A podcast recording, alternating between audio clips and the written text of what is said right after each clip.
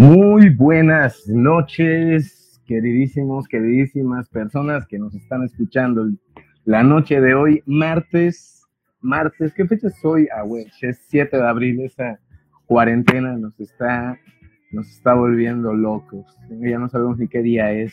Bueno, son las 9.33 de la noche y esto es Coach Palmame. Eh, eso, que somos un, programa de tópicos eh, de actualidad, pero regularmente lo, los analizamos desde la historia o desde alguna otra ciencia.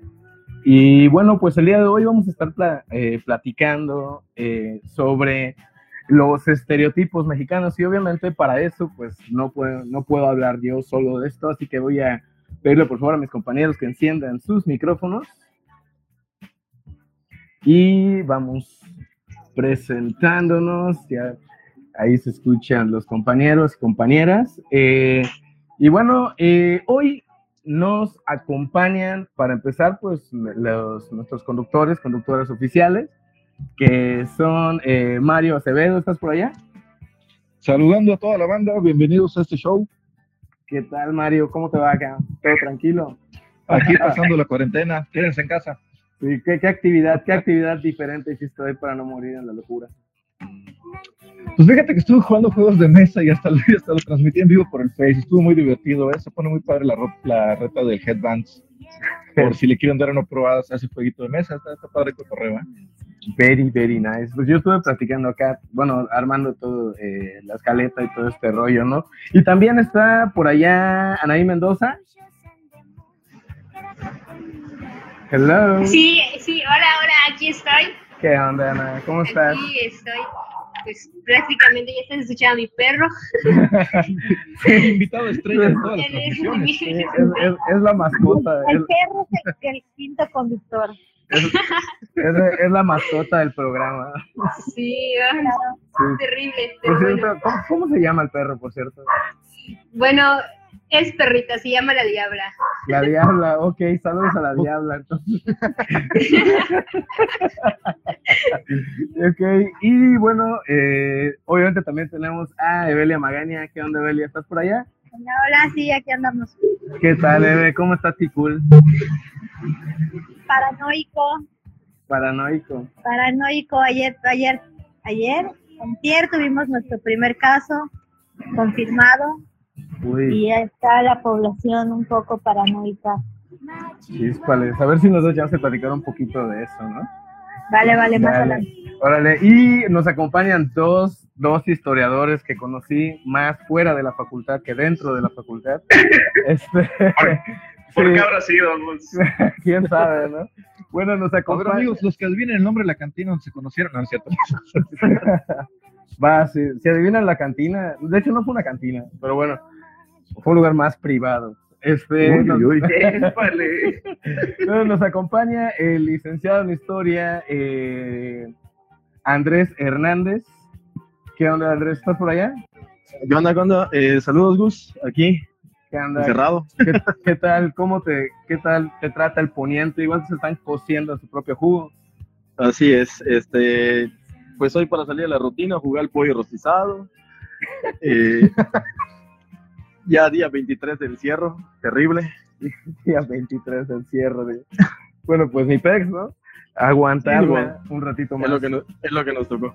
Eso, man. Y también nos acompaña el, el maestro, ¿no? En historia, el señor José Ángel Coyoc.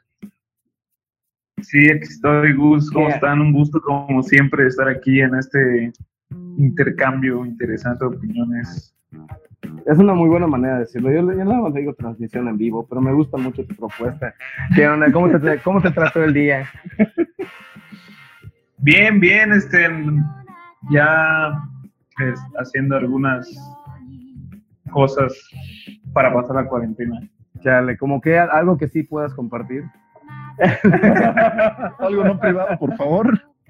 Pues intenté armarme un curso de QGIS, pero fracasé después de, de cinco horas viendo Yo sé lo tutorial, que es tutoriales de YouTube, así que por ahora lo voy a dejar descansar un rato.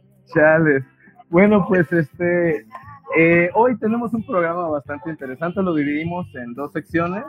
Una se llama No Vaciles, donde vamos a estar eh, ahora sí como que destazando un poquito los, esas, esas partes de la historia, ¿no? que creemos que, que, así fueron, ¿no? Pero en realidad hay todo un proceso, simple y sencillamente es una leyenda, jamás pasó.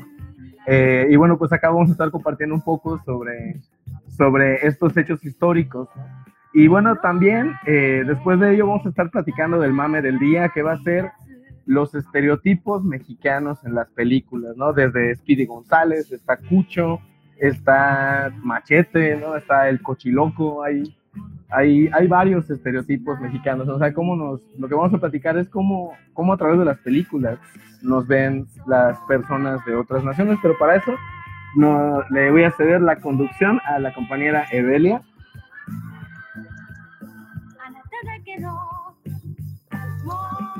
Hello. Evelia, ¿estás ahí? Hola. Ya, ya, ya, sí, sí, sí. Órale. Esto pasa en los programas en vivo. ok, bueno, pues estamos estrenando sección. Esperemos que, que, que pegue. La estamos armando con mucho amor. Y pues una de las cosas que nos gusta, ¿no? Desmentir mitos históricos y el la sección, como bien dice Gus, se llama No vaciles. Bueno, este, ¿alguien quiere empezar o empezamos en orden cronológico?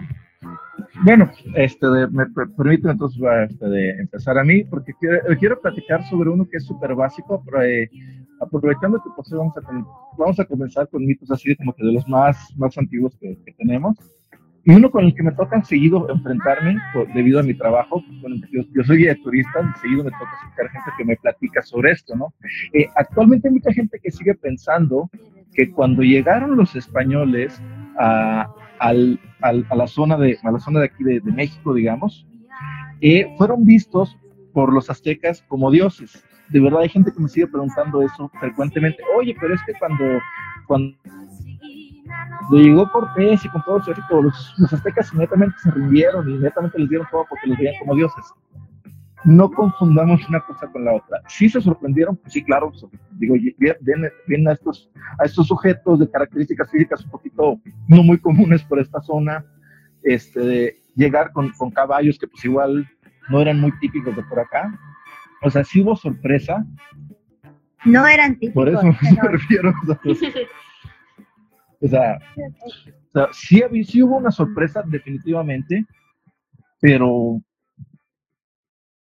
pero los aztecas no tardaron en darse cuenta que eran igual de, igual de mortales que cualquier otro ser vivo. De hecho, cuando Cortés llega a Tenochtitlán, los aztecas seguían viendo con mayor, con mayor reverencia a su Tlatuani, a Moctezuma, y cuando Cortés saluda a Moctezuma, que se atreve incluso hasta, hasta abrazarlo, todos se quedan con cara de cómo se, le, cómo se atreve este cuate a, a, tocar a nuestro Tlatoani, que es una figura prácticamente, prácticamente divina hasta cierto punto. No sería este cuate, sería este valedor. Este valedor, bueno, para entrar en el regionalismo. Entonces, vamos a quitarnos de la cabeza esa idea. nunca fue, fueron vistos los españoles como dioses tan mortales como cualquiera de nosotros, e incluso los aztecas tenían cierta, su reverencia era aún mayor hacia su propio líder. Ahora, ahora, este, aprovechando eso, sabemos de dónde parte este mito, porque todo mito tiene una parte de dónde agarrarse. Mario, Mario, Mario, Mario, Mario. Sí, sí, sí, sí, aquí estoy, aquí estoy. Sí, se habla, se habla de que era, de, eh, me, me, ha tocado leer en algunos autores que hablan de que los que mencionan este mito que se creía que era la, la, la reencarnación o este, de la representación de este Quetzalcoatl. O sea, si no me equivoco, tiene un poco que ver con esa creencia lógica, con el regreso de, de Quetzalcoatl. Aquí mis amigos historiadores me podrán contradecir si de, si de ahí viene el mito. No, no, no, no contradecir. ¿Cómo contradecir? Estamos platicando. Y por ejemplo, Federico Navarrete. complementar. complementar, complementar, complementar el, eh, uno de los historiadores que más admiro en todo el mundo mundial es Federico Navarrete, la verdad tengo que confesar que soy seguidor de, su trabajo. Y en el último libro que sacó, que, es un ensayo que se llama ¿Quién conquistó México? Él, él dice cómo en los primeros momentos los, los mexicas y del mundo, parte del mundo mesoamericano, pues sí estaba la expectativa de ver qué era, qué, qué eran, cuál era la naturaleza, vamos a decirlo así, de los españoles, ¿no? Pero como bien dices, pues pronto se dieron cuenta de que eran seres mortales como los demás. Efectivamente, digo, este, suena muy chistoso decirlo, ¿no? Pero, pero si se muere, es, banda, o sea, no, pero hay, eh, si mal no recuerdo, Federico hace una, bueno, cuenta la historia de cuando los eh, enviados mexicas van y le dan, eh, de bueno, le ofrecen alimentos dentro de la lógica de cómo eran las relaciones diplomáticas en el mundo mesoamericano, pues va, van a ofrecerle este, algunos obsequios y comida a los españoles y en una les daban comida que comían los humanos y en otra comida que comían los dioses, ¿no? O sea, para ver o sea, dentro de este tanteo de ver la naturaleza de esas nuevas personas que han llegado y que jamás hemos visto, pues también, pues estos cuates, que onda, ¿no? Que son... Ahorita, me recordaste con, con, con, ese, con ese dato algo muy, que me parece muy curioso, que es que cuando Moctezuma se entera de que, de que están viniendo los españoles, si, no me equivoco, es cuando ellos desembarcan en la zona de Veracruz, si no, si no estoy mal, eh, precisamente previniendo un, un, avance hacia él o hacia, hacia su ciudad, les envía una especie, digamos, como una especie de soborno, un tributo, digamos, para decir, dales, dales recursos para que se vayan.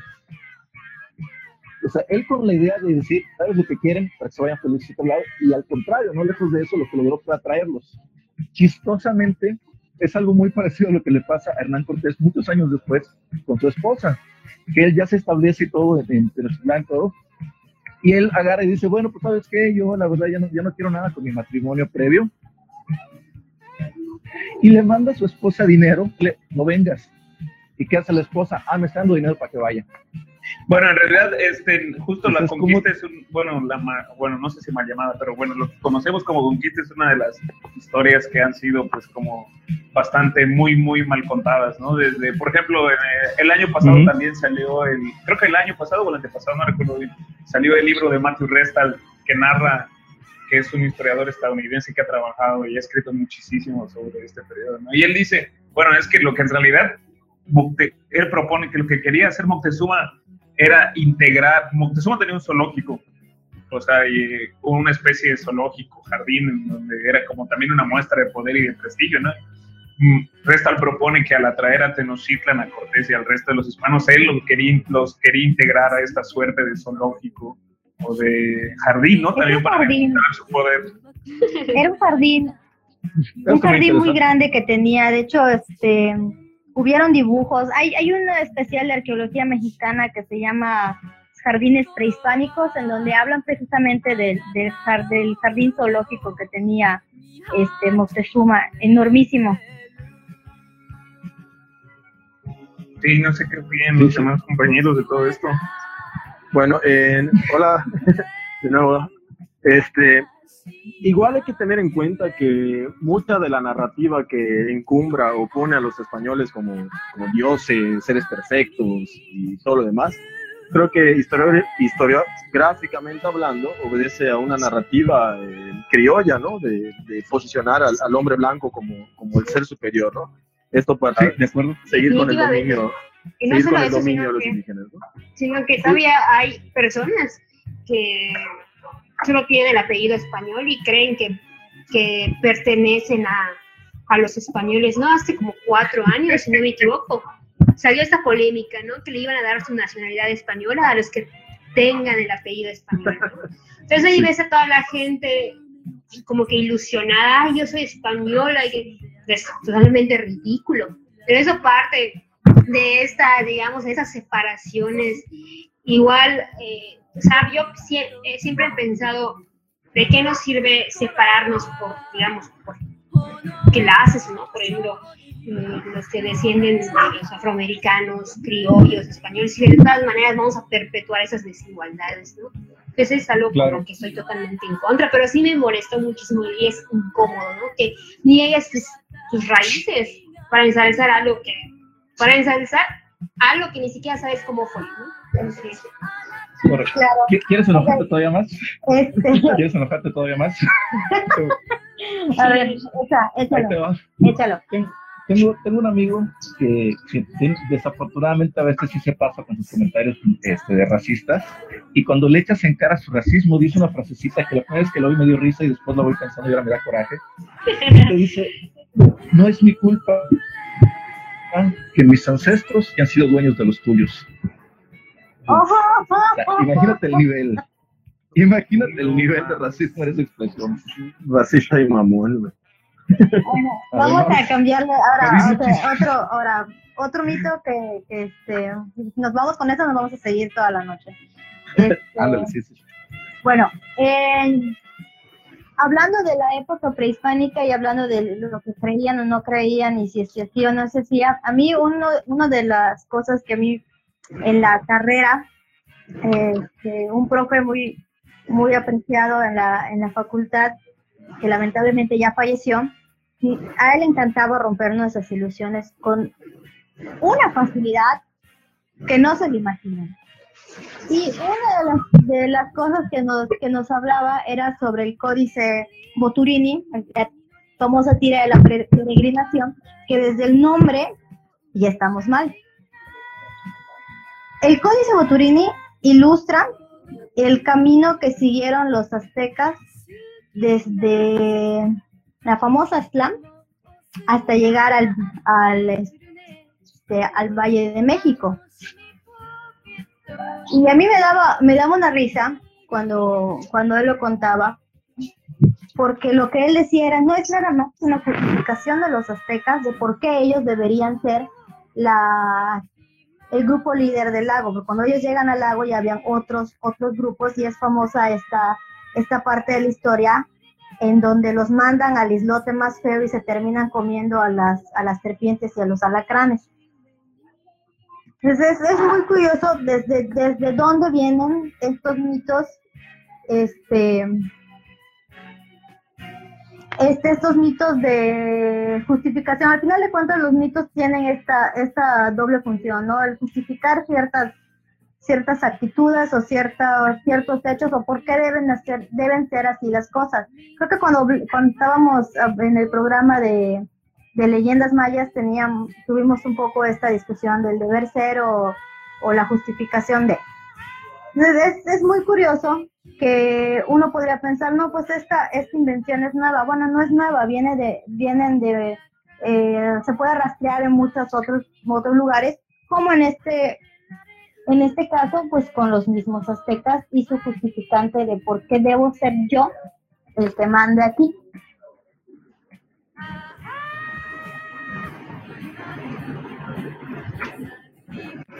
Sí, de hecho, eh, muchas veces tiene, tiene que ver con, obviamente, como que- yo entiendo el, el códice este, ¿me repites el nombre, por favor? El códice Boturini. El códice Boturini. Tuve la oportunidad de, de ver una, una réplica que está en Puebla. Y, y sí, o sea, te, te describe, ¿no? Lo, lo, que dice, pero nunca lo había visto como una, ahora sí que como una, una estrategia de marketing político que, mexica, ¿no? O sea, sí, claro. Eh, y obviamente pues también tiene todo el sentido, ¿no? Porque tendemos a ver la, la, o sea, la historia de México como siempre, o sea, como que éramos un grupo homogéneo que fue conquistado cuando éramos completamente heterogéneos. Eh, somos, seguimos siendo eh, un, una, una, nación heterogénea y, y bueno, dentro de estas mismas naciones había dominadores y dominados y obviamente pues también ellos como dominadores construyeron sus propias historias. No sé qué quiera alguien. Eh, sí. Este. Coyo, ¿quieres, ¿tienes algún mito para, para compartir? Aquí mi camarada, el, el Andrés, seguramente debe tener muchos mitos. Claro que sí. A ver, Andrés. Bueno, eh, yo creo que parte esencial de estar eh, derrumbando ciertos mitos creo que corresponde mucho a poder este, ir modificando las percepciones sociales actuales. ¿no? Eh, hoy en día, con, con, toda esa desigualdad social latente que tenemos en México, creo que es importante derrumbar uno de los principales mitos, ¿no? el progreso de... Eh, el progreso o el famoso progreso que se alcanzó con Porfirio Díaz, ¿no? este, es muy puntual hacer ese, ese énfasis, ¿no? Los Este, monarquistas, los monarquistas. monarquistas, yo, pref- yo prefiero decir a estos compas fachos, estos fachos, tanto de... Los panistas del pasado. Sí, estos, estos Pro, fachos que pro, están- protopanista. Es. Entonces, eh, creo que eh, eh, una de las discusiones muy fuertes que he tenido últimamente es esta, ¿no?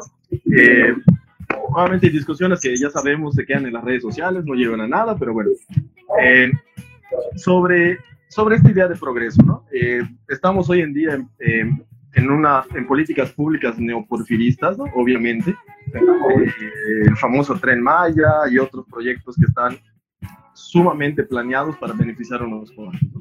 Y creo que generar un análisis con respecto al, al porfirismo nos va a ayudar mucho a eso. ¿no?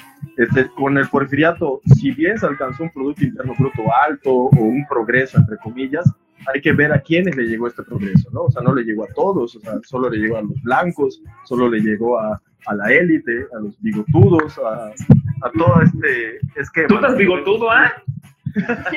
Así también se Sí, llegó ojalá. Andrés. Sí, es verdad, blanco y bigotudo. Sí, pero no soy blanco. Además, yo no me tengo la culpa del- de mi mestizaje. Nada, se está hablando. Ándale. De hecho, te recuerdo. es- te es recuerdo chino, más por chino, no, es chino norafricano además, ¿verdad?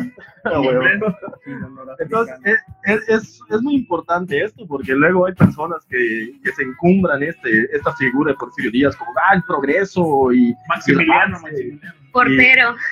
eh, como portero. No, no. Ento- Entonces, eh, creo que es puntual que, que, que se debatan estos temas, ¿no? O sea, eh, estamos eh, a Porfirio Díaz, bueno, lo causado por las políticas públicas de Porfirio Díaz, lo vamos a ver mucho después, hasta hoy en día lo seguimos viendo, el, el progreso y el dinero para unos cuantos y los que están al margen de ellos, servidumbre.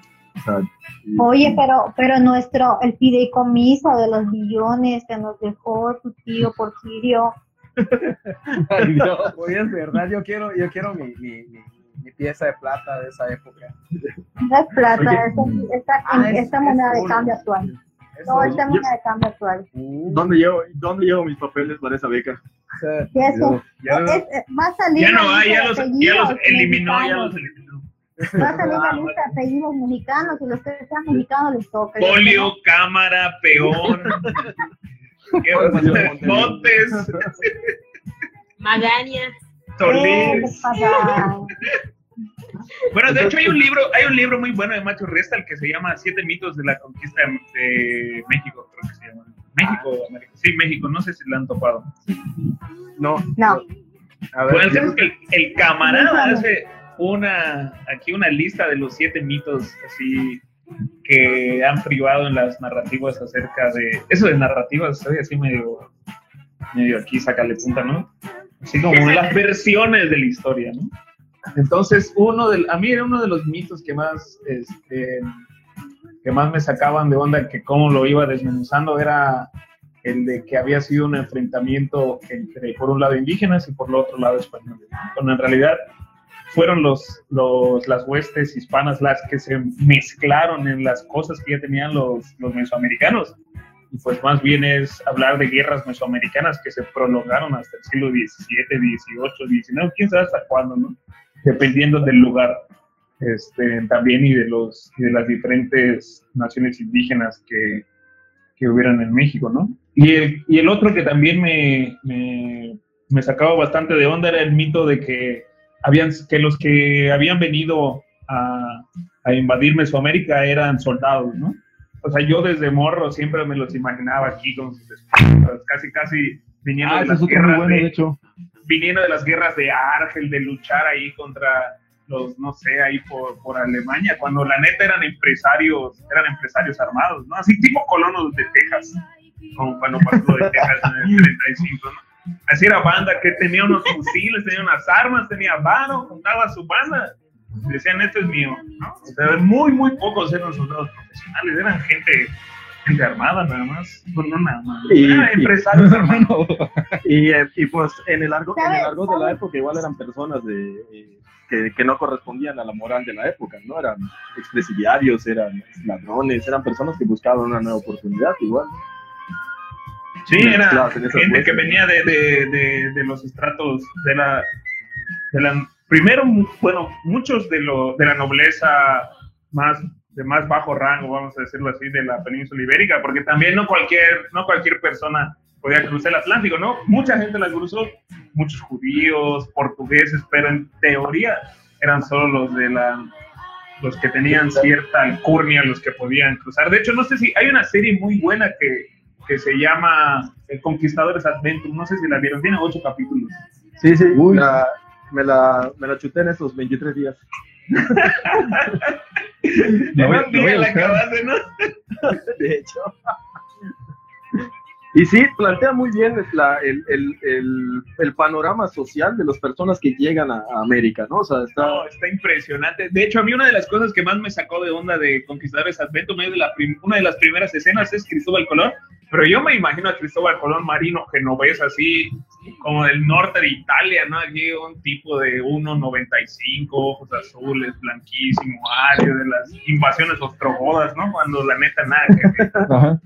Así, en la, en la, en la serie Conquistadores Adventure te lo retratan como alguien que era de, este, bueno, de este, de este proceso particular de, del Mediterráneo, ¿no? Con todas sus, eh, con todos los intercambios que ha habido, alguien que, que tenía facciones que eran más, más como de los, de los musulmanes, ¿no?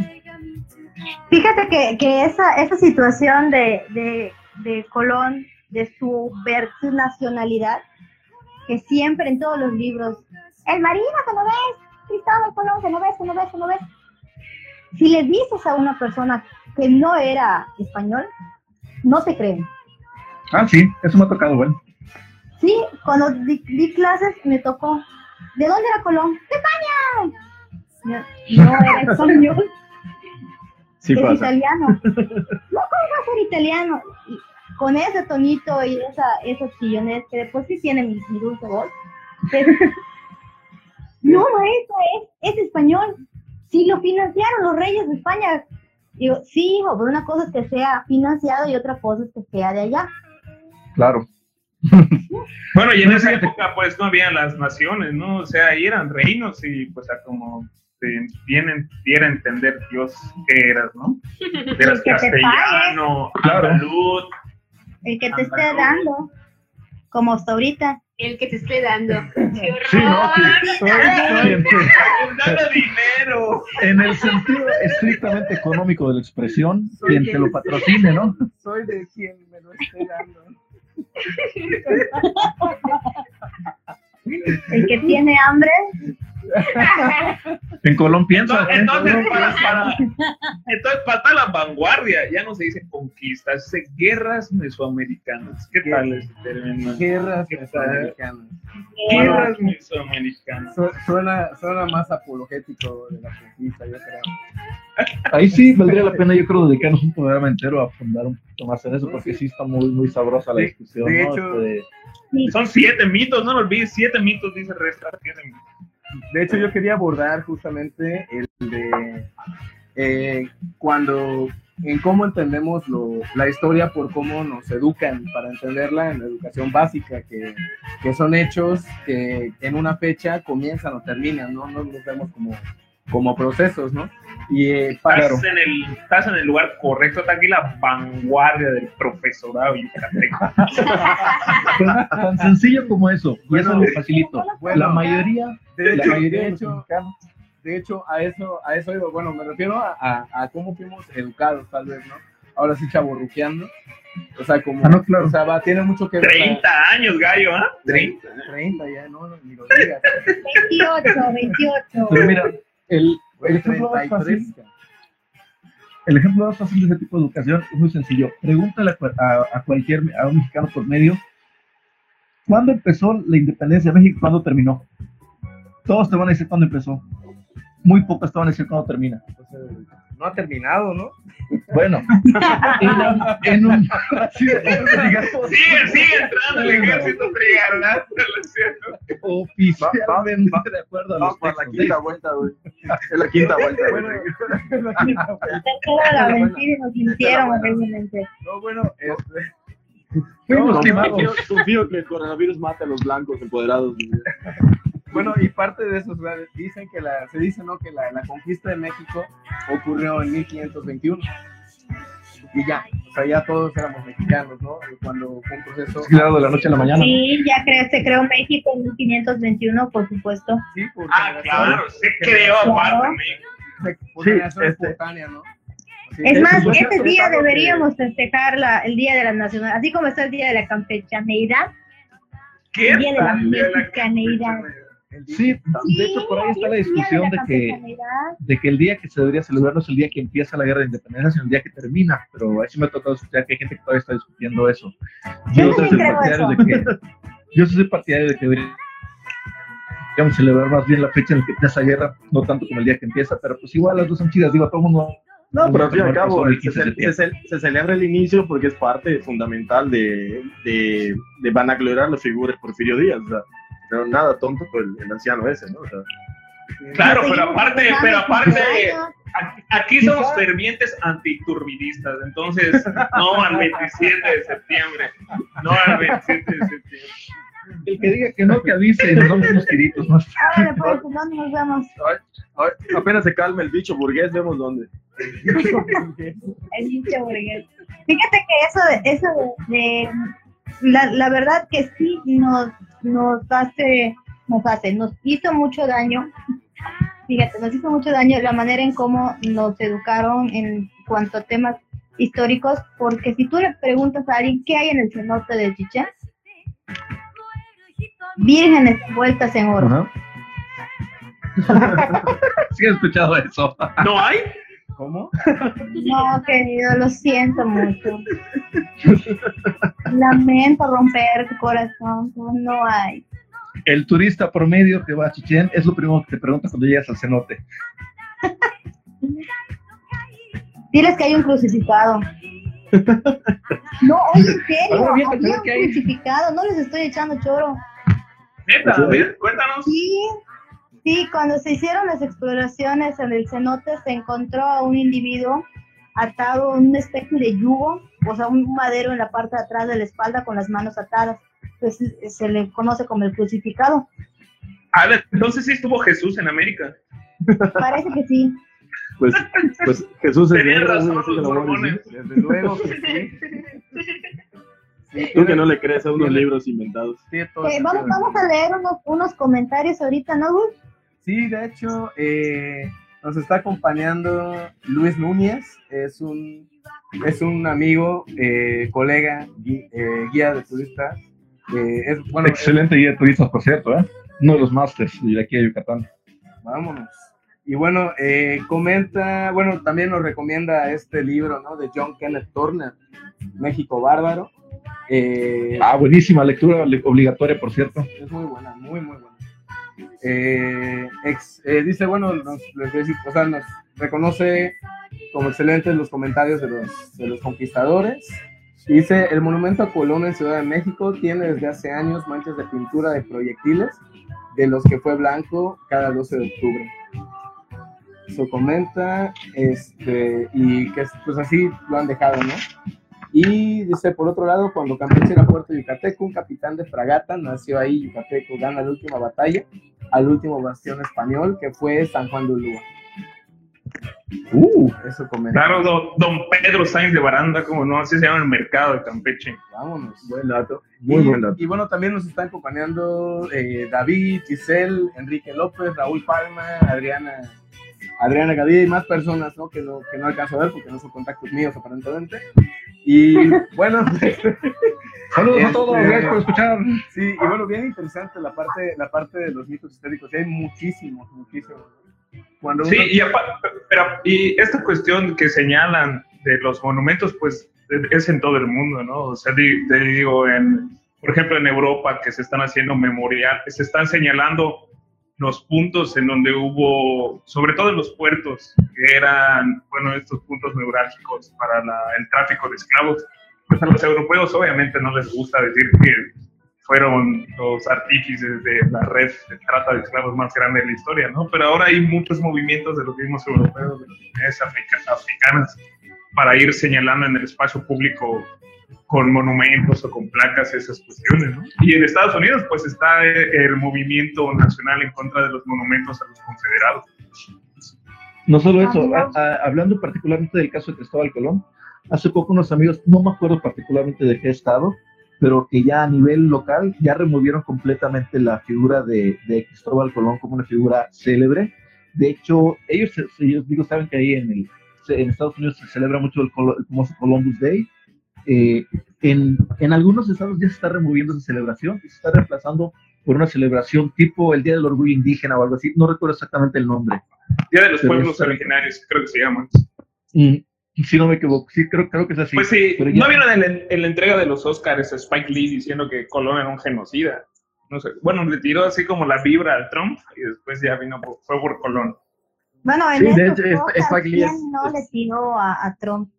Sí, pero Spike Lee es un es ferviente defensor de los derechos de, de los afro- afrodescendientes en Estados Unidos. ¿no? Ujú. O sea, ya Es una labor muy importante. ¿no? Mientras aquí en, en México, yu- yucatano sobre todo, que sigue idolatrando este, esclavistas, personas que vendían mayas como esclavos. O sea, hay una figura encumbrada por, por estos hombres blancos, ¿no? Básicamente.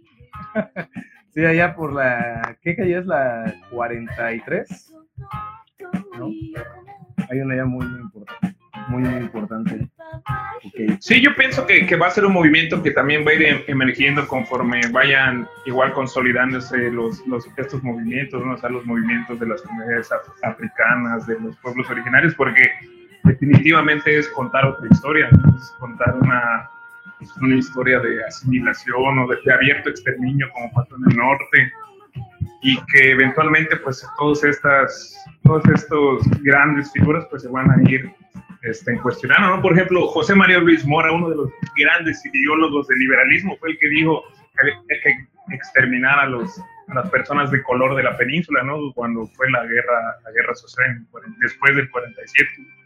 Sí, Tiene centros de investigación, un un buen de, de cosas y monumentos públicos en, en todo y, México. y- y no nos vayamos lejos, o sea, hasta cuando se, cuando se inventa México a partir del, de la constitución del 24, es una constitución sumamente racista, o sea, que eh, elimina todo tipo de etnias para encumbrar al mexicano, ¿no? O sea, un- como un ser, un, un pisotón histórico a todas estas, eh, a todas estas etnias, a estos grupos eh, indígenas y los elimina para encumbrar a, a una figura ya nacional, ¿no? Bien, Claro. parte de la, de la dinámica. Bien, compañeros. Ah, perdón. La verdad es que está, está, está sabrosísimo el tema y podemos seguir y seguir y seguir y seguir. Hay que, hay que darle un cortón aquí Tenemos, a tenemos que, esto tenemos porque que echarle un cortón porque si no nos, se nos prolonga. Aquí nos quedamos. Muy bien, eh, vamos a ir bueno, también para quien necesite ir al baño por otra cerveza. Este, eh, o a la caja de arena o al, o al tapete. La caja de arena. Quiere conocer. Ya, ya, nos, ya nos convirtieron en, en Cubazuela del Norte porque está racionada la chela, tú, ¿ah? Cuba, Cuba, Cuba, Venezuela del Norte. ¿no? Bueno, pues vamos a escuchar, bueno, eh, esto del copyright es un, es un pedo, entonces vamos a tener que estar trabajando a la, a la Mauricio Soreda, o sea, con, con covers. Eh, vamos a dejar uno de Pica. Este, la canción se llama Cuy Pablo, no es un cover de Luis Miguel. Desgraciadamente, ustedes compañeros no van a poder escucharlo por rollos técnicos, pero pues la banda que nos está escuchando lo va a disfrutar. Y por cierto, Diana Rivas nos comentó que se cortó un momento y no escuchó qué, qué es lo que hay en Chichen, que era el crucificado, ¿no, Adelia? Julia. Sí, ah, no creo que se fue. Pero sí, esa. Se fue al baño. Sí, se fue al Caja de arena. ¿Qué vas a hacer? ¿Ya estás acá? Ya está, ¿me escuchas? Sí. Sí, Este, oye, pregunta, pregunta a Diana Rivas qué es lo que hay en Chichen, porque no lo escuchó.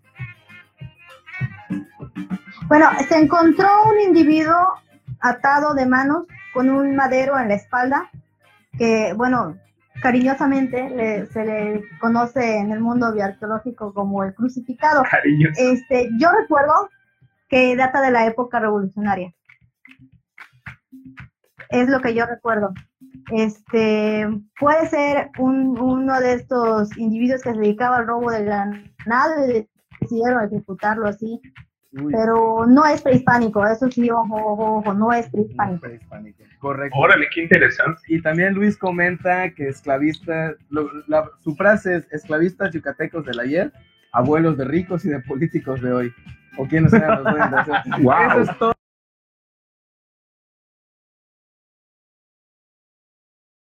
Aquí- tuvieron que- Después lo platicamos, después lo platicamos, después Bueno, lo sí, platicamos. Bueno, Manda música. un, set- un 70% nada más. Sí, es El verdad, 100% no, el 70% nomás. acaba de A ver, pero ¿de, de qué están hablando de, de esclavismo y no esclavismo? ¿Qué están refiriendo? Tranquilo, tranquilo, tranquilo. De hecho, eso es un excelente tema. Es un muy buen tema. Es un muy buen tema. musical. Para un próximo programa. Sí, bueno, Sí, para el próximo. sí, me parece. Vale la pena. Sí. Sí, sobre es- estábamos platicando sobre eh, mitos históricos, estamos ya desmenuzando un poco la historia desde la época prehispánica hasta partes del porfiriato, platicamos de que prácticamente todo es mentira, no, no es cierto, pero, pero sí, Fuimos timados. pero sí que hubo una, o sea, obviamente pues existe la historia oficial, o sea, como, como estamos platicando en el chat, ¿no? Está la historia y la historia. Este, no, la verdad es que pues, necesita hacer un meme esto, si no sale muy Sí, sí, claro. Este, eh, y bueno, ahorita, Mario, ¿qué vamos a platicar ahora mismo? Efectivamente, vamos, vámonos con el mame del día, que, que tiene que ver con decíamos hace un rato de la, la representación de, de México o de los mexicanos en las ficciones extranjeras, digamos en las ficciones hollywoodenses, cómo nos representan. Y antes de platicar un poquito de detalle, me gustaría un poquito de participación por parte de todos, así que uno por uno, les voy siguiendo la palabra. Quiero que me digan una característica con la que consideran que es representado el mexicano en las producciones extranjeras. Comenzamos contigo, Andrés. Eh, una representación extranjera, básicamente, el una cholo. característica. Una, ah, el cholo, muy bien. El cholo. ¿Quién, se, ¿Quién sigue? ¿Quién se anima? Pues yo podría decir que las mexicanas, siguiendo una, un estereotipo de los años 50, algunas son como las abnegadas, las que todo el amor, o sea, que el amor todo lo puede, y también como que las envuelven en una, una caracterización de que ellas son sexys, ¿no? O sea, y por otro lado también están las abuelitas, ¿no? Como que hay esa contraparte, pero ambas son amorosas, no sé si me entienden. Y protectoras sobre todo. Protector. Ah, ok, sí. El valor de la familia, digamos, ante todo. Y bueno, eh, yo creo que el, o sea, el, el primer estereotipo que se me ocurre del mexicano es la de, de la obra esta de, de Rómulo Rosso, del hombre pensante, que luego le pusieron en, en- en la Riviera Maya el borracho. Eso. ¿sí? Eh, este, bueno, eh, ese es como que lo, o sea, creo que ahí nace un imaginario de- de- de- de- del- del mexicano, ¿no? El cactus, el desierto, el sombrero y el El zarape. sombrero icónico, el zarape igual. Y el zarape y el tequila. Ok, ¿tú, Coyoc? Pues mira, el- hace poco History Channel sacó una serie que se llama Texas Rising sobre la independencia de Texas. Y una de las primeras escenas era un mexicano comiéndose un nopal, ¿no? Del ejército de Santana. Imagínate. Qué horror. Así crudo, güey, recién bajado. Sí, no, pero aparte así, pero fíjate la escena, este man así sentado después de masacrar a los tejanos del Álamo y quemarlos así casi vivos, comiéndose un nopal al lado de los muertos. Imagínate, ¿En qué así, todo el estereotipo, ¿no? de ser no ficción? Siempre, güey. Sí. De hecho, la historia es ficción, güey. Evelia. Pues hablando del territorio mexicano, los dos extremos. La mitad es- es desierto y la otra mitad es una selva espesísima donde si te metes, te pierdes. O sea, imagínate, ¿no? Como que tipo de que todos queremos un jaguar en el patio, sí. Claro, Sí, domesticamos venado. Fíjense que tengo una, una experiencia eh, un poco triste, sino, bueno, bastante triste y ofensiva, eh, que me pasó con un, con un turista australiano. En, en, la, en la Ya descripción. no te van a contratar, ¿eh? De guía de turistas. No, no, no nombres, no quemamos a nadie, no te No, o preocupes. sea, Australia es un, país- es un país muy grande. Este, eh, bueno, es una eh, colonia todavía. Son, son los que andan en canguros, ¿no? Ahí hablando de estereotipos. Sí, exactamente. Son los que salen a, a- a cazar con boomerang todos. Ándale, Este, claro. Eh, Nos hizo mucho daño el cocodrilo Dondi. A mí los Simpsons me hizo mucho. Son los estereotipos totalmente. O sea, es un Cocodrilo. Dondi no le hace daño a nadie, al contrario. Ah, de hecho, ese es otro muy buen tema, estereotipos en Los Simpsons. Este, ah, bueno, y bueno, la descripción del recorrido dice que vamos a ir a una comunidad maya, que es común. Eh, el chiste es que cuando llegamos a la comunidad allá, pues el queridísimo, amiguísimo Ricardo, Ricardo Mix, este, pues él nos, hace el servicio en el mototaxi y él, el turista, me empezó a reclamar porque eso no era una comunidad maya. Y le dije, pues, ¿qué estabas pensando? ¿no? Y me dijo, no, pues es que algún día, hace unos años yo tomé un tour en África y, y pues decía, o sea, y pues me tocó ver a las aldeas y, y a, la, y a las personas, ¿no? Con, con sus indumentarias y ya sabes, o sea, o sea, obviamente, pues, No, no fue el día de la vaquería, lo hubieras dicho. de hecho, lo- le, re- Eso era ayer, señor. le, re- le respondí, lamento que no seamos lo suficientemente pobres para sus expectativas. Sea, pues sí, no, Fíjate que sí, y ahí, y bueno, ahí se abre el tema, vamos a ver cómo rayos. Fíjate que, que con respecto a, a eso, tengo un cuate que, que tenía una novia de, de, este, europea, vamos a dejarle novia europea fuera. Y cuando fue a conocer a los... Es que si digo dónde era, lo voy a quemar. Entonces, este, cuando fue a conocer a los papás de la chica, la abuelita de la chica se, se desilusionó porque ese cuate no llegó en taparrabo y penacho. ¿De verdad? El, el- el- el famoso Mexican Curious. Ah, sí, claro. Yo quiero que Moctezuma me reciba ahora mismo. No, no quiero nada más. Sí, estaba muy desilusionada porque no llevó ni un penacho. Y de hecho también en la Riviera Maya, en algún momento, hace muchísimos años, trabajé de trabajo de verano vendiendo artesanías en la, en, en- en la Riviera. Y sí había gente que bajaba buscando el, a- al burro y al, y al cactus y al desierto. Es algo muy chistoso, ¿sabes? Esto de, igual a mí me ha pasado, de hecho, la más reciente fue hace como un año más o menos, que una, una señora, ya, ya grandecita ella, la señora ya tendrá sus setenta y tantos, setenta y tantos años, viene toda de, no, nos- me acuerdo que la llevamos a, a la zona arqueológica de Mayapanta, pues, bajando del Muelle de Progreso, vinimos a dar como que el alrededor de periférico. Terminando el tour, la señora me dice toda fascinada, oye, es que no tenía idea de que esto estaba, de que esto estaba así, que. La señora se da cuenta que no podía creer que tenemos un Walmart, por ejemplo. O sea, dice, no, es que yo me imaginaba, y me empieza a describir, hace cuenta, hace cuenta que me describe Tijuana. O sea, y la parte fea de Tijuana que, que gente de ahí me ha dicho, pues es que sí hay partes que se ven como, como el estereotipo de las películas, pero no todo es así. Pero O sea, sí hay partes sí que están como que, o sea, entiendo de dónde viene el estereotipo, pero hay gente que piensa que ve 10 minutos de México y piensa que todo el país es así. eso, y justamente eso, Entonces- esa, esa es la como que eh, la tónica que estaría interesante darle a- al tema, ¿no? ¿Por qué o de dónde viene, no? O sea, obviamente viene de la, de la, de la, de la cultura de, este, de los consumos culturales, ¿no? Del cine sobre todo. Entonces, ¿qué les parece si, si platicamos de alguna película que tenga, que esté llena de estereotipos, alguna que hayan visto que diga, o algún estereotipo eh, mexicano propuesto por el extranjero que, quieran- que quieran comentar? Eh, eh, Érase una vez en México. a ver, comenta. Efectivamente, de hecho cualquiera de esas sagas, ¿eh? cualquiera de las tres de esas sagas son muy buenos ejemplos. Comenzamos por el hecho de poner a Antonio Banderas como mexicano. Ya estamos mal. Iglesias. Ay, a ver, es mexicano del norte, ha sido Pancho Villa. ¿Han visto la de Pancho Villa donde Ah, es no. Pancho Ah, Villa? es verdad. Buenísima Pancho película. Villa. Buenísima película. razón. Un Pero sí, helado de en México, Dios mío. Eh, realmente, eh, digo, es, es cine de Robert Rodríguez y es cine de Curo, pero sí es de esas películas que son tan malas que están buenas.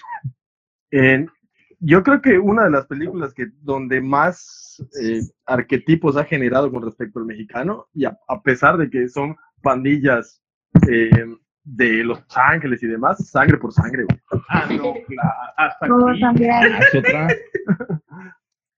O O por, sea, son, también. o por son ejemplo, pandillas, son pandillas de latinos en Estados Unidos, pero muchos ven al mexicano ahí, y dicen, chale. De hecho yo creo que el, el estereotipo más reconocido, ¿no? Y de hecho acá Mario, Mario y yo eh, publicamos, ¿no? Eh, la pregunta de qué, con qué, qué personaje, ¿no? ¿Qué estereotipo mexicano eh, que reconozcas, ¿no? O sea, que menciona alguno. Y el, el más Le común- preguntamos a 100 mexicanos. Eh, y el, ajá, básicamente. Este, o de hecho, a 100 extranjeros, ¿no? Este, ¿cuál es su, cuál es su, su, su estereotipo? O sea, ¿quién, ¿qué piensan cuando piensan en un mexicano en el cine o en alguna producción? Y dijeron Speedy González. ¿no? Y yo creo que es Speedy González el, el, el primero. Yo creo que otro que sería bastante interesante, ¿no? Es, es el Pachuco de Oro, Tintán. Sí, tam- Ándale, otro. Sí, también, también este, marcó, eh, inclusive, por ejemplo, la máscara es un pachuco, ¿no? Y, y el pachuco es, Claro. una, es una subcultura mexicana, ¿no? Que, está, que estuvo muy Así. bien adaptada. Pero hay unas que no, como cuáles alguien quiere comentar. A ver, a ver, otra vez. Repite, repite. Sí, alguna, alguna, este, bueno, aparte, por ejemplo, de, o sea, hay unas, hay unos estereotipos que son, va, que, que sí le tienen cierto respeto, ¿no? A la, a la cultura o su cultura de, de que adoptan o, o que, de la cual se medio apropian, ¿no? En, la- en el cine. Eh, pero hay otros que no, hay unos que tienden a ser más ofensivos. Ok, te voy a dar un ejemplo mu- muy, muy interesante porque dependiendo de cómo lo analices, tú podrías considerar lo que es demasiado, eh, digamos, agresivo en cuanto a que es un estereotipo, pero en su momento pues fue muy funcional. El famosísimo Pancho Pistolas. Cuando, cuando ¿se acuerdan de aquella película de, de Disney de hace como un poquito más de 50 años de los Tres Caballeros? Sí, desde luego. tienes a Pancho Pistolas, que Pancho Pistolas, pese a que tiene el estereotipo del, del charro de película de charros mexicana, es un, es un Pedro Infante cualquiera prácticamente, caricaturizado, eh, realmente sí se ve como una figura positiva representando su cultura, lo que a fin de cuentas era el objetivo de la película. Pero me gustó cómo lo representan. Claro, dentro del contexto actual, tú podrías decir, pues, pues es, un es un poco de, de- de racismo porque te vas a un estereotipo, pero pues dentro de su contexto propio estuvo excelente. De hecho, también comentaban de Cucho en su traducción mexicana. Ok, aquí el detalle de Cucho es lo que se le- les había comentado a algunos que me pusieron como ejemplo. Sí y no, porque Cucho solamente en, Me- solamente en Latinoamérica parecía yucateco. O sea, En, su- en o sea, si lo ves Latinoamérica, en inglés, no en no. México.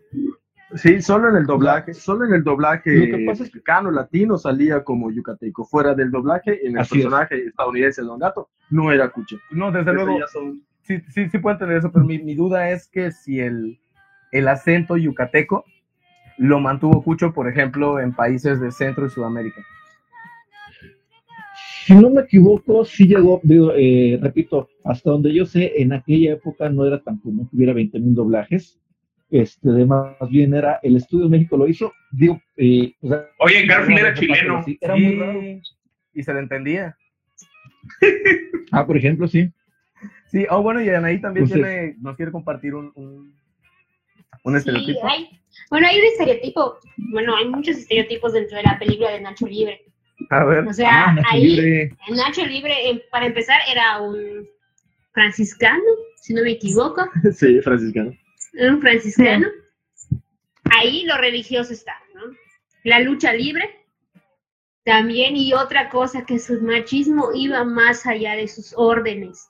Es decir, que no le importaba portar el hábito para faltarle respeto a una mujer que en este caso era una monja. Bueno, Porque esa es costumbre todos- franciscana, ¿no?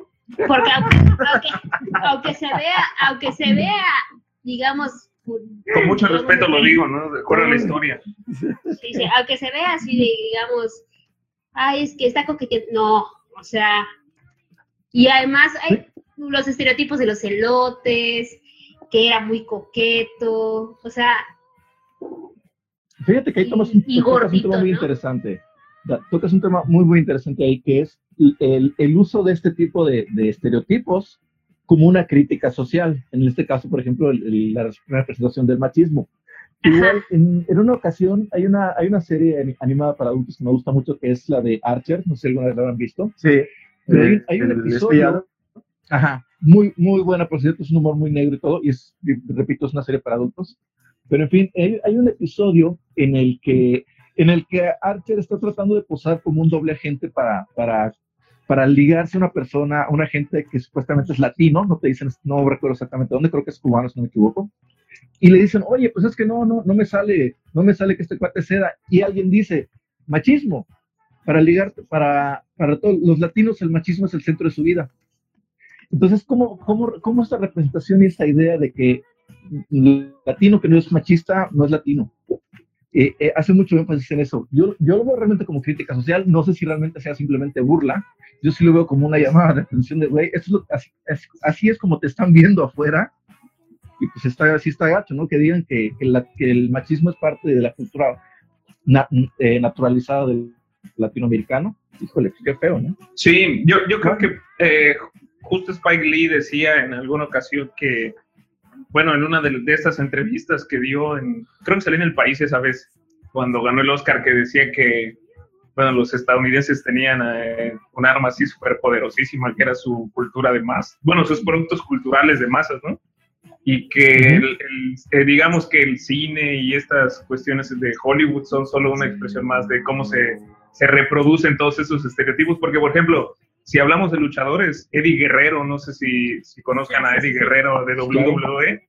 Oye, su, perso- su personaje era un, un- alguien que era tramposo, arribista, o sea, el, el estereotipo del latino mexicano, ¿no? De, Sí, de que siempre creo que- gana con trampas.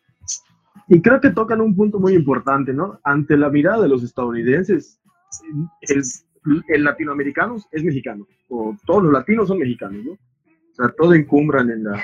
Todo lo que está al sur de la frontera Es es mexicano. México. O sea, hay, hay varias, por ejemplo, ¿en qué serie? Modern Family, creo que llega a ver unos episodios donde ah, el personaje de Sofía Vergara, o sea... eh, Ah, es mexicana. discu- No, eh, discusiones, no, ¿no? no es colombiana, es favor. colombiana. Sí, donde No, discusiones, pero, donde eh, en, algunos El capítulos personaje donde también ella- es colombiano. Ah, ya. Pero ella discutía o discutió en algunos capítulos eso, ¿no? De que le llamaban mexicana y ella no, no era mexicana, era colombiana, pero en Estados Unidos a todos los latinos se les ve como mexicano. de hecho, hubo ¿sabes hace poco un eso? movimiento en las universidades, en algunas universidades de Estados Unidos que acusaban de la Mexican hegemony, o sea, la Exacto. hegemonía mexicana.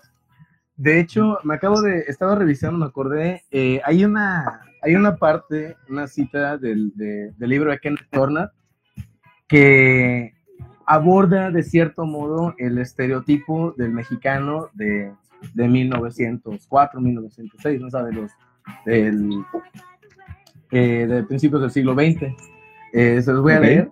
Dice, algunos vicios atribuidos al pueblo mexicano por esas mismas personas, por los eh, por los dominadores, eh, que declaran, dice, algunos bichos atribuidos al pueblo mexicano por esas personas que declaran al gobernante de México el más sabio y el más santo en la faz de la tierra son, obviamente se refiere a Porfirio Díaz, eh, la pereza incurable, superstición infantil, imprevisión desenfrenada, que sería algo así como malas finanzas personales, estupidez ingénita, conservadurismo inmutable, ignorancia impenetrable, Ah, indomable propensión, bonito, ¿eh? indomable propensión al robo, embriaguez y cobardía.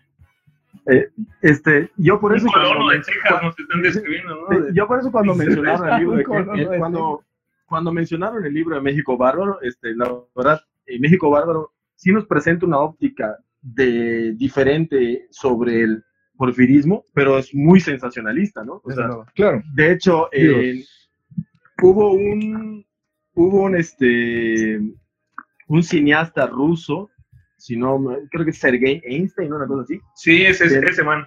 Sí, que en 1930 hizo una película que, viva, que se llamaba Que Viva México. Y a partir de esa película se empiezan a generar una serie de estereotipos con respecto al mexicano. En el caso Sí, nacional, hacia los indígenas, pero obviamente muchos de los estereotipos de los indígenas que llegan a Estados Unidos y empiezan a reproducir esos patrones a partir de esta película que se llama Que Viva México. El indígena flojo, el sombrerudo, mariachi en todas partes, borracho, flojo, hasta cierto punto tonto. Digo, lo vemos en, en joyas, bueno, joyas eh, eh, entre comillas del cine dorado mexicano, como lo va a ser eh, Tizoc eh, y, y demás cosas que resaltan lo folclórico del mexicano ¿no? y, y lo ponen en ese nivel. Ahora, aquí hablando, ahorita que hablaba ese momento sobre, sobre lo que le pasaba, lo que pasaba en la serie de Modern Family, hay, hay un actor, por ejemplo, de, de Hollywood, el que, que ya está harto de decirle a los medios que no es mexicano, a pesar de que todo el mundo está, es que tú eres mexicano, es que eres mexicano, es y solamente le dan papeles de mexicanos, por cierto. Yo creo que ustedes sí lo, sí lo deben de, de- de ubicar. Este, este cuate Michael Peña, famoso por las Ah, películas sí. de Marvel, o sea, el cuate en, en entrevistas lo ha dicho, "Güey, es que solamente no me dan chamba más que para puro mexicano, y yo ni mexicano soy, o sea, yo sé Sí, cuatro de cinco generaciones que, que mi familia vino acá, y no es el único al que le pasa, de hecho hay varios que, que los tienen como que muy marcados y de mexicano no lo bajan, por ejemplo, Machete, Machete no es mexicano, Dani Trejo. es de familia mexicana, pero, pero Hay uno, hay, este, ahorita, ahorita que mencionas a Michael Peña, esas entrevistas son muy buenas. Él dice, o sea, la- de hecho, las películas que Michael Peña tiene como no mexicano son muy buenas. este, y hay un autor en particular que de hecho se llama Noel Guglielmi, creo que es de Santa Mónica el, el actor, La- y ha salido en Rápido y Furioso. Bueno, siempre la sale, eh, sale de pandillero mexicano, ¿no? Y, el, y la verdad es que este actor ni siquiera es mexicano, es estadounidense, de padres estadounidenses. Bueno, hasta, hasta cierto punto es como que de familia migrante europea y le dan papeles de mexicano porque parece mexicano por estar rapado. y porque tener para- cae dentro del arquetipo. Exacto. De hecho, el, el estereotipo mexicano del Día de Muertos introducido por Misión Imposible, güey. o sea, Mm. o sea, la, la Misión famosa- Imposible. Eh, James Bond, es James Bond. Ah, oh, sí, Ah, sí, de- sí, James yo Bond. perdón, espérate. perdón, perdón, perdón. Yo esa de Misión Imposible no la vi. He de, he de confesar que no soy persona, no soy persona de películas de acción. Este, pero bueno, sí, ¿no? O sea, es, de hecho es súper nuevecito este estereotipo del famoso paseo de las ánimas. De hecho, cuando, Ajá, sí. cuando, cuando los güerazos eh, me preguntan, este, justamente cuánto tiempo tiene, le digo, no, pues era como 20 años, sí, o sea, no tiene más. Ay, Pero, pero el paseo de botargas del, de la Ciudad de México sí se quedó a raíz de la película de James Bond, ¿no? Sí, de hecho, este, creo que con Mancera, eh, sí, creo que era Mancera. El que Sí, ya- Mancera. Les gustó De y ya quedó tradición adoptada. sí, el, el año pasado, hace de dos años. Tradición. o sea, No recuerdo si el año no- pasado, hace dos años que estuve en la Ciudad de México para estas, para esas fechas de Día de Muertos, hubo su desfile, ¿no? Y dije, ay, esta mamada. O sea, estamos hablando de una película que tiene menos de 10 años y ya de alguna manera transformó la cultura local y Sí, creó sea, una tradición. O sea, el, el famosísimo desfile de los pandas que tenemos acá también, ¿no? Ándale, Es, sí. es- es que al fin y al cabo, eh, eh, queramos o no, el cine también cumple una, cumple una función de, de safari, ¿no? Según que, ay, Ah, no, vamos a... claro. Esto pasó en México, ¿no? Y todo, ah, chingón, todos los mexicanos son así, ¿no?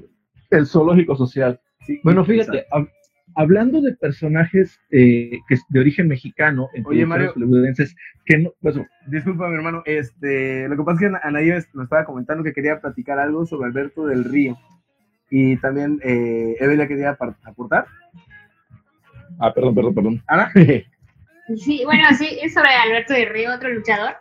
Pues ya se llama la atención, ¿no? Porque eh, cuando él se presentaba, nosotros podemos ver que es una persona arrogante, una, pres- una persona, eh, digamos, que, que presumía de lo que era, ¿no? Cuando entraba, sus presentaciones eran como una limusina, o sea, todas sus presentaciones cada lunes cambiaba de auto, ¿no?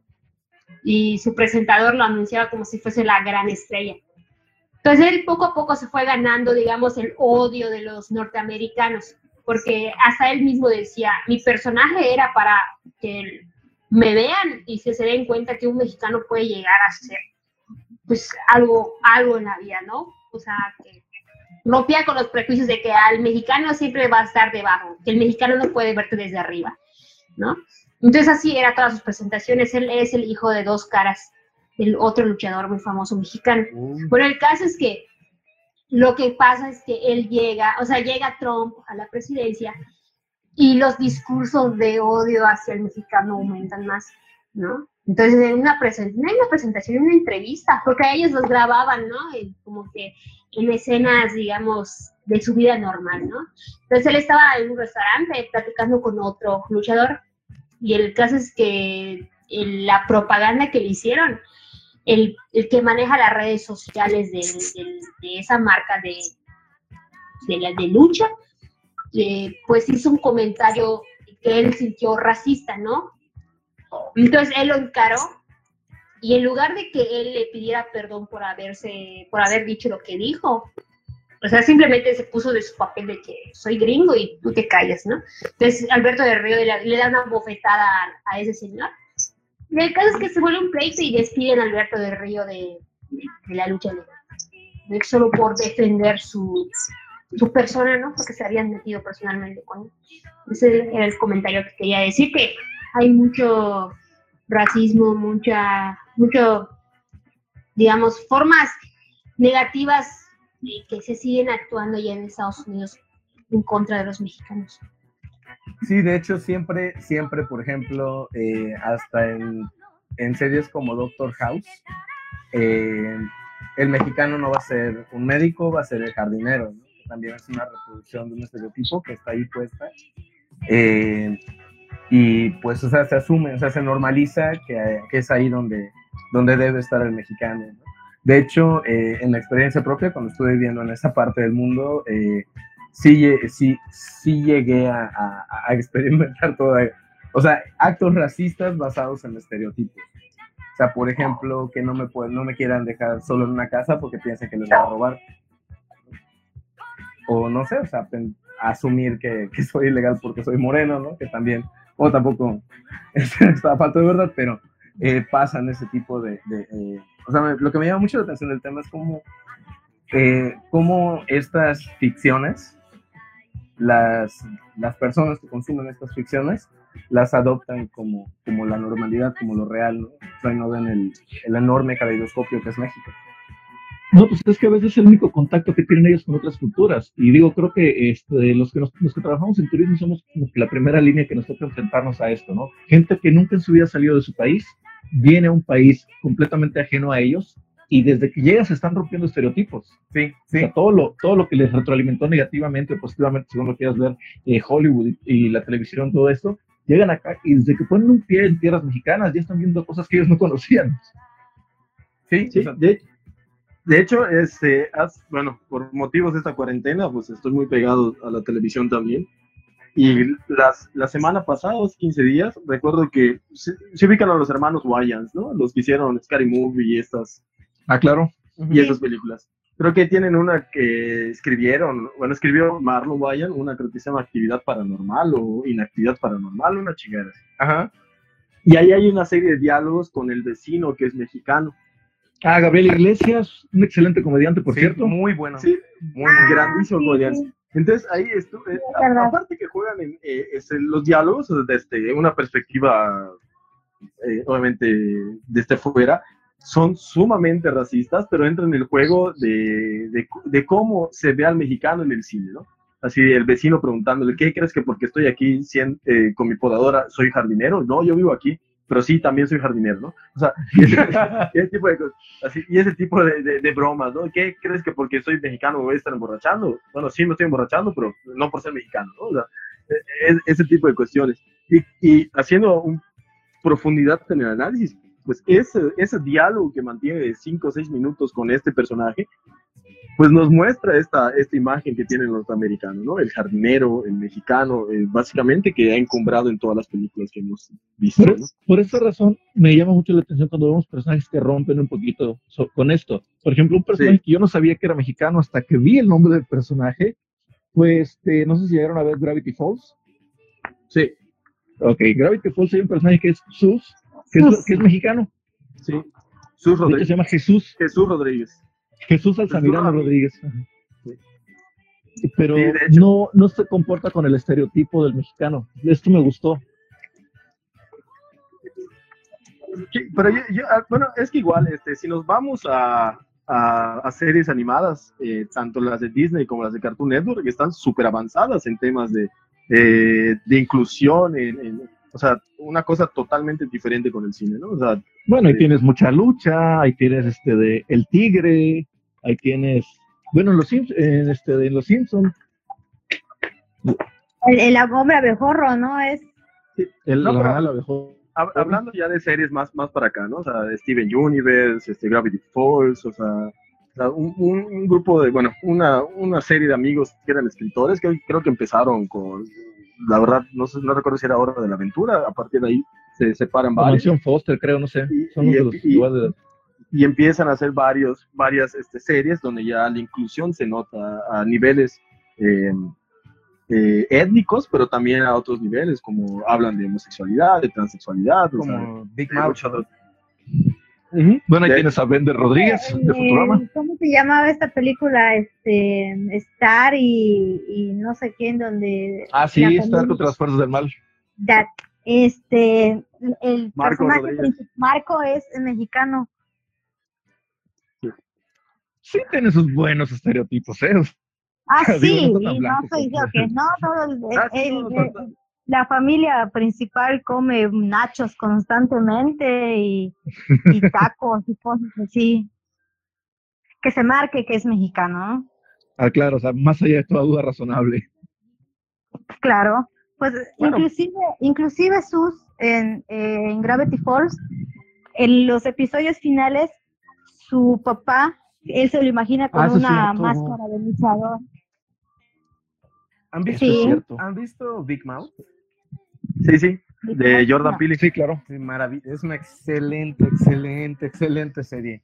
Me, me encanta que hasta el, el español está incluido dentro del guion. O sea, de manera, y normalizado, no como estereotipo, ¿no?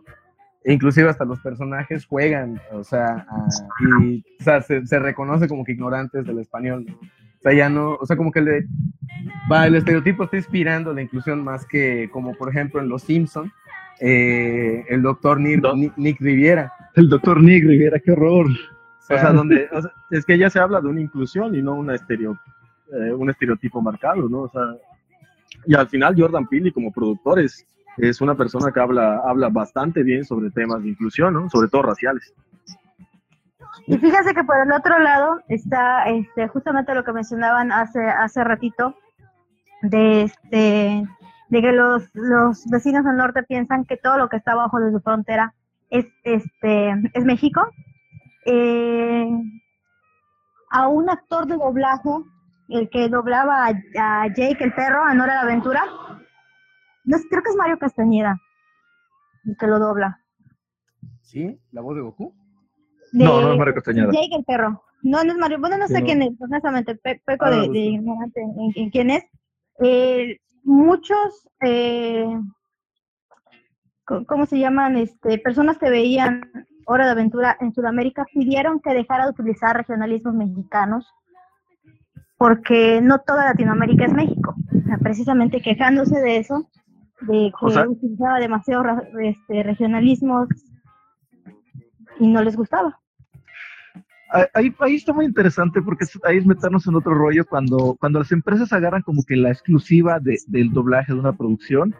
Digo, creo que a nosotros nos ha tocado ver producciones eh, dobladas en, en Centro y Sudamérica y pues igual nos llegan expresiones que pues a lo mejor no estamos tan familiarizados con su uso o dices, no, pues yo, yo, yo a esto le digo de otra forma, pero no nos pega tan feo. Probablemente en otros, en otros estados, en otros lados, cuando le meten tantos regionalismos, pues sí, definitivamente debe ser un choque. Digo, no me imagino a alguien de, por ejemplo, de Argentina, viendo Pokémon con James con sus 20 mil comentarios de cultura pop mexicana, ¿no? De hecho, otro, otro, otro estéreo, bueno, tal vez no un estereotipo, pero sí un icono, o que tal, al final de cuentas también describe una parte de la mexicanidad, es el Chavo del Ocho en Sudamérica. Eh, wow. Terreno sí. escabroso. Oh, Sí, sí, de hecho, es, es el, el- el- el- bueno, pues sabemos ¿no? que el Chavo del Ocho, o sea, de Chespirito es veneradísimo ¿no? en, en- en Latinoamérica, pero es es súper interesante porque al final de cuentas, bueno, eh, ya viéndolo pues, con otros ojos, el programa trata de, de violencia infantil, de falta de comunicación, de, de, de muchas, muchas, eh, de bullying, ¿no? O sea, es un, eh, y al final de cuentas, al ser producción mexicana y enfocada al público latinoamericano, es una, es una manera de presentarnos como mexicanos ante, ante los países sudamericanos. ¿Sabes cuál es uno de los produ- una de las producciones de ficción mexicanas más vendidas, par- particularmente en Japón? ¿Cuál? El, el libro vaquero. Oh, no, No. lo dudo, man. El libro vaquero se vende como pan caliente. ¿Por qué? Eh, he escuchado varias versiones eh, en, una, en una conferencia que, que a la que fui sobre, sobre análisis de cómics hace un par de años. Decían que porque mantenía un poco el, el- el romanticismo, digamos, del, del macho mexicano, que realmente yo veo el libro vaquero y me imagino todo menos mexicanos, aquí está, aquí está medio curioso el choque de, de perspectivas, pero pues esa, juegan con esa ilusión, ¿no? Del, más o menos como de que el charro, el ranchero, como de ese estilo. Muy bien. Muy bien, pues, ¿qué creen? Pues fíjense que en Rusia, en Rusia las novelas mexicanas son muy bien vistas. Fíjate. Las telenovelas mexicanas. A los rusos les gustan las novelas mexicanas. Sí, a, en, a Rusia les gustan las novelas mexicanas, sobre todo las de Talía. Son buenísimas. Imagínate, ma- imagínate ver Mari Mari en ruso, ¿eh? Qué padre eso. No, de hecho, eh, Betty la Fea es de, de las telenovelas más, más altas. De, A la maldita lisiada. la de la maldita lisiada. ¿Esa es la usurpadora? No, No, no, no, esa ¿Cómo es se llama? Marimar. No, es María, María la del barrio. Es Mariana del es Barrio. María del. Barrio. Y de hecho también no hemos tocado cómo son los estereotipos mexicanos en culturas bastante diferentes como en Asia o en, o en- Ujú. sí, bueno, en Asia o en Europa, ¿no? Según en Alemania, ¿no? ¿Cómo ven a los mexicanos? no? No, sí, este, de hecho, las primeras incursiones de mexicanos que yo recuerde, en, en- en Japón creo que Caballeros del Zodiaco había un- hasta un, este, había un caballero mexicano, ¿no? O sea, Sí, era de la No estrella de la mosca. La estrella de la mosca. Sí, era de los de estos de Hades. sí, de hecho. ¿Sí era mexicano? Sí, Sí, era era mexicano. Sí, voy a ver la saga de Ed. otra vez, solo, solo porque me dijiste eso. De hecho, también en, en- hay un anime que se llama Bleach. Bleach. Ah, en Bleach, Bleach. un mexicano muy Hay, padre. hay un mexicano, no me acuerdo su nombre, ¿no? Pero traía su camiseta hawaiana. Sí, era, creo que era, no me acuerdo el nombre. No, pero de hecho es, en el manga de Supercampeones sale el estereotipo mexicano por excelencia, que es Jorge Campos. oh, ¿de verdad? Ah, mira. Hace Sí. sobre Cuando Japón va al mundial, este, en su grupo está eh, México y aparece uno que está inspirado, pues no se llama Jorge Campos, pero se viste como surfista en la portería, entonces ya sabemos a quién está haciendo eso. Claro. Muy bien, pues ¿qué creen? La, Es de esas alusiones directas, indirectas, ¿no? Son la una, Sí. bueno, llevamos una hora veintiséis Son la minutos. una. Son la, es- una, qué bueno estuvo Más son Era la la una. una. Son a la una. No, no, llevamos una hora 26 minutos, llevamos muy, muy buen tiempo. Este, yo creo que, ¿qué nos parece si vamos hablando de la transmisión? No. ¿Lato quiere seguir platicando de Sí. estereotipos mexicanos? No, está bien, está bien. No, sí, la verdad No, pues es que que sí si no, no- muy bueno el tema, ¿no? Si no, no paramos en toda la noche, ¿no? Digo, la lista sigue y sigue.